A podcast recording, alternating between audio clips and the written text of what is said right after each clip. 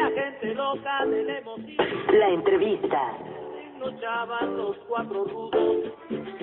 Y Así es, y ya regresamos aquí a Reporte Deportivo, señor Ricardo Ibarra. Eh, pues ya en la línea telefónica tenemos al famoso Cruz Demo, que le, de, de todos modos le pedimos disculpas la semana pasada, que bueno, pues ya no pudimos este tenerlo con nosotros aquí al aire, pero ya retomamos eh, eh, el tema eh, de la lucha libre, de los encordados, de, de del pancracio. Y bueno, pues hoy nos tiene una entrevista interesante, mi Richard. Sí, de verdad que sí. Este, estuvimos platicando ahí vía Twitter. Ahora les damos el. Bueno, él lo va a dar el, Así el Twitter de, de, de, de su persona, pero Cruz, me prometiste tener a alguien azul. Pensé que era alguien del algún jugador del Cruz Azul, pero no es así. Este, tienes a una verdadera, eh, pues, eh, Estrella, una estrella, leyenda. leyenda del, de la lucha libre de nuestro país. ¿Cómo estás, Cruz? Un saludo a toda la banda de Reporte Deportivo 98.5, mi estimado Víctor Altamirano y por supuesto Ricardo Ibarra, los auténticos cracks de ahí de, de, de imagen multimedia. Me, a favor que me hacen, dicen que famoso, famoso nada más en mi casa y eso cuando llego tarde nada más. ¿eh? Y bueno, Anda, platicamos, pues. No, nos decía que, que alguien azul esperaban a que fuera papá Pitufo, pues casi, casi tenemos en la línea ni más ni menos que al papá de los pollitos. Él es ni más ni menos que el señor Blue Demon Jr., mi estimado Blue Demon Jr., muchísimas gracias por tomar esta entrevista. ¿Qué tal a todos? Muy buenas tardes, muy contento de estar aquí veras en reporte. Y bueno, muy contento de, de ahora sí estar. La semana pasada no se pudo, pero ahora sí contentísimo de estar aquí a, a, a una cuenta, la cuenta regresiva ya para Rey de Reyes. Así es, de hecho, platicar muy interesante, mi estimado Blue. Eh, nos sorprendiste a toda la, la, la gente aficionada a la lucha libre cuando allá en San Luis Potosí aparece la imagen icónica del demonio azul para arrestar a Tejano Junior por el megacampeonato de AAA. Bueno, yo creo que lo único que hice fue responder un duelo. Me gusta callar la boca a la gente que no, que no la tiene bien cerrada. Y bueno, lo único que hice fue responder un duelo y un reto que él ha estado lanzándole a todo el mundo. Pero bueno, que él lanza a todo el mundo, pero él escoge a los más débiles. Entonces creo que era justo que empezara a tomar dimensiones de este campeonato. Que ojalá que vengan, venga para mí, pero que si no es para mí, me lo tienen que ganar muy, muy a la buena. Mi estimado Blue ha sido campeón WWA, cam- campeón WA, el primer luchador enmascarado que es campeón NWA, campeón también de Pro Wrestling Revolution, y ahora vas por el megacampeonato. ¿Por qué? O sea, ¿qué, qué, qué dijiste en este instante? ¿Qué fue lo que se te antojó de este, de este campeonato?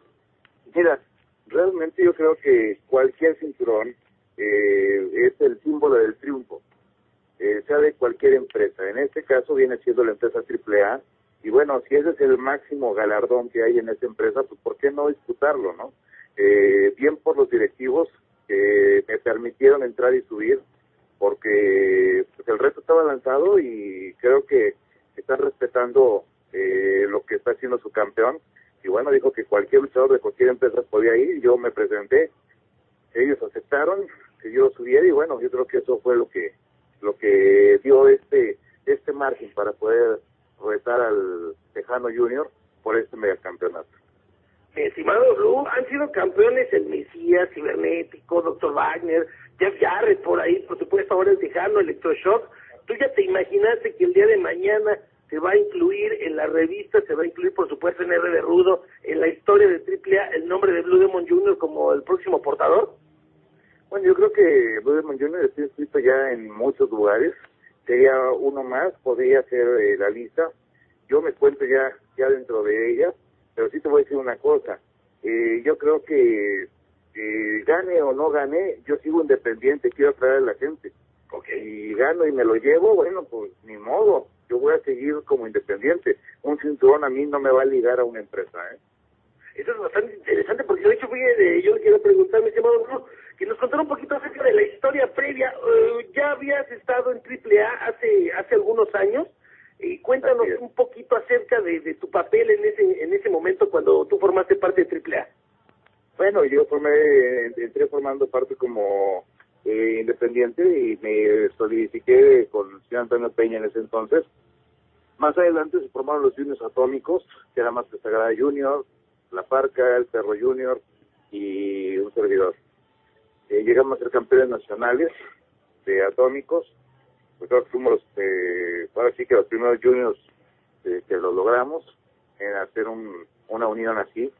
Y bueno, yo tuve que, con el tiempo me tuve que retirar de la empresa, hacer mi carrera ya independiente como ya lo exigía mi, mi personaje. Bueno, creo que pues ya estamos hablando de casi 15 años de, de, mi salida en ese entonces, pero creo que ha sido todo, todo es positivo, ¿no? Yo algo que quiero dejar muy en claro, que yo no me salí por ningún maltrato ni nada, al contrario, cerré mi ciclo como debe de ser y bueno, dejo las puertas abiertas en todos los lugares. Estimado Lu, eh, ahorita que, que, que, mencionas acerca de esto, de que seguirás como independiente, quiero hacerte una pregunta. Eh, en estos momentos, de hecho, se está llevando a cabo la función, la última de un villano. ¿Qué opinas acerca del el retiro de Don Ray Mendoza Jr., que pues es, eh, es precisamente en, ahorita está llevando a cabo? Bueno, yo creo que cada quien debe aprender a cerrar su ciclo en el momento preciso. Y si él cree que cerrar su ciclo en este momento es lo indicado, bueno, yo, yo lo apoyo y creo que todo el mundo deberíamos de tener un poquito de conciencia para saber cuándo retirarnos y cuándo no empezar a causar una mala imagen a nuestra persona y a nuestro personaje.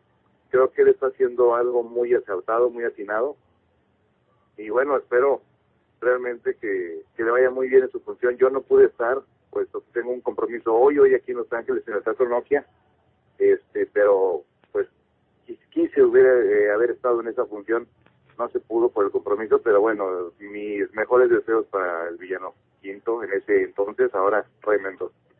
Ahora que los primeros que están ahí en Los Ángeles, dice Don Rick y, y Don Víctor Escantamillano que si, les, si nos vas a hacer un poco de fayuca.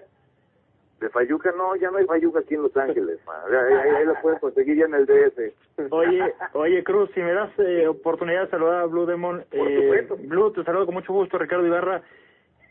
Simplemente eh, el, el, el, lo que veremos mañana con, con gente triple A, pero, pero simplemente la plaza. Van a una plaza eh, con mucha historia de, lucha libre, como es la, la monumental de, de Lorenzo Garza. Eh, y obviamente pues un, un evento donde se sigue teniendo a las mejores estrellas eh, de la lucha libre mexicana, ¿no? Híjole, esa plaza tiene historias por donde la veas. Sí. Ahí cayeron máscaras de, por decir, Gran Marcos con Aníbal, eh, cayeron máscaras del matemático, la del Rey de Jalisco. Han caído muchas máscaras, por eso le llaman el cementerio de las máscaras. Regresar a esa plaza de toros monumental de Monterrey es algo fastuoso para todos los luchadores. Creo que hasta pues se añora estar ahí porque hubo una época muy muy bonita hace muchos años cuando esa arena representaba todo en Monterrey para todos los luchadores eh, por la cantidad de pues luchas tan especiales estuvo ahí así como por la cantidad de luchadores tan especiales que se presentaron como el solitario Ángel Blanco eh, Gran Marcus Blue Demon todos, todos, todos, la, la, mayoría que han estado ahí. Yo me acuerdo cuando Blue Demon eh, vino, Junior vino aquí a Reporte Deportivo, hablábamos de un combate eh, contra el Hijo del Santo. ¿La cabeza de Blue Demon Junior sigue pensando en ese combate? Pues sí, yo la verdad sigo esperanzado que algún día se dé este, este combate, puesto que yo me he quedado con, con muchas ganas. Yo, yo lo he retado, lo he citado y él no ha llegado yo lo exhorto a que pues se levante más temprano, tome el metrobús, el tren, eh, no sé, lo que viaje, pero para llegar temprano hay que levantarse temprano. ¿no? Finalmente, eh, de mi parte, y ya dejarle a, a Cruz la última parte de la entrevista, eh, ¿qué pasa con la lucha libre mexicana? A veces vemos buenas entradas en las, en las arenas, a veces no. Eh, sigue este boom de, de Estados Unidos para acá. Eh, desde tu perspectiva, ¿qué sucede? Bueno, yo lo voy a decir y bueno, tú, tú sabes que yo soy a lo mejor muy claro y a veces muy eh, directo en lo que digo. Desgraciadamente ustedes, los medios, tienen la, la mano en la llaga, en este, en este caso, pues ustedes le dan más publicidad a algo que sabemos bien que no es lucha libre. Sí. Uno. Dos, eh, desgraciadamente los horarios de estelares se los dan a, a, programas de televisión y los horarios de relleno nos los dan a nosotros como luchadores eh, nacionales, cosa que no debería ser. Tres, eh, todo mundo ensalza a los personajes por la gran mercadotecnia que tienen y se les olvida eh, de dónde nacen todos esos personajes y a quiénes copian esos personajes. Yo creo que si ponemos los puntos sobre las sillas debemos empezar a decir que nuestra lucha es una real competición y la de ellos es una real telenovela Este, mi querido Blue, te saluda Víctor Altamirano y nada más rápidamente, antes de darte las gracias por esta entrevista para Cruz Demon aquí en Reporte Deportivo, te manda saludos Brenda Toro desde Puerto Rico que nos está escuchando y dice demonia por siempre. Exactamente, es una del de, Club de mi fans ahí en Puerto Rico, es la, la presidenta del Club de Fans de Puerto Rico. Te quiero mandar, de te permite mandar unos saludos especiales para Adelante. Eh, Ranito Nazario, para el doctor, doctor Demon, para Ednita Nazario también, que, que, siempre está al pendiente de mi carrera, para Moni Blue, para toda la gente que me sigue en Twitter, eh, Arturo Domínguez, Liz, José Gon, todos ellos de veras es un, es un grupo muy muy unido de, de, fans que, que, hemos hecho creo que más de más más amistad que, que pues, ser fans. ¿Y la tienda lleva Blue? ¿Perdón? ¿La tienda? La tienda, bueno, seguimos ahí doctor de Río de la Loza y tenemos dos en Lindavista y en, ¿se puede decir en dónde? Sí, señor, adelante, adelante. Eh, eh, en, ahí va el gol, en Plaza Lindavista, tercer local 30. Ahí está. Ahí está, ahí está el gol que gritó mi cruz de Montedejo, mi cruz. pues muchas gracias para concluir, mi estimado Blue, y obviamente agradecerte esta, esta entrevista. Dos puntos, los últimos dos puntos, que puedas invitar, por supuesto, a toda la gente que nos escucha el día de mañana a, a seguir Rey de Reyes, eh, ya sea obviamente que los que estén allá en Monterrey, si no, pues eh, los resultados.